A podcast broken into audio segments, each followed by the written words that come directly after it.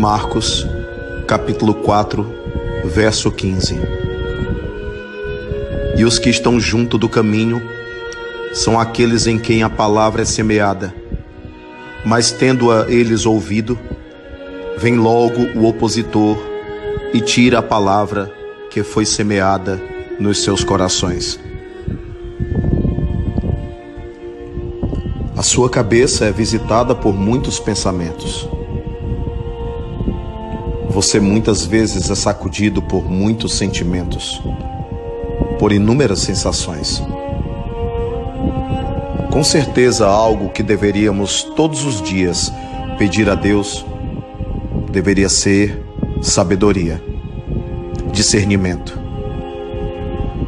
Com efeito, Jesus chegou a nos dizer que pelos frutos se conhece a árvore. Por isso precisamos urgentemente e constantemente analisar os frutos dos nossos pensamentos. Ao que irão chegar? Quais serão os resultados dos pensamentos transformados em ações, em gestos, em atitudes? Precisamos perceber os frutos de nossas ideias para podermos discernir luz e trevas, para podermos identificar as influenciações invisíveis, as influenciações espirituais nocivas que muitas vezes visitarão a gente por dentro. A palavra foi semeada. Isso quer dizer que você está a um passo de seguir a palavra, de seguir a mensagem.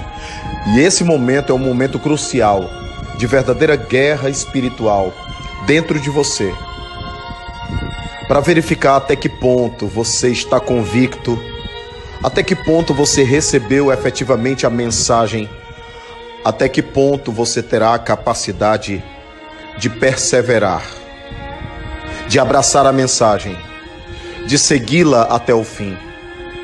Eu desejo a você essa perseverança, eu desejo a você essa firmeza, eu desejo a você essa consistência interior e decisão profunda de seguir o Evangelho.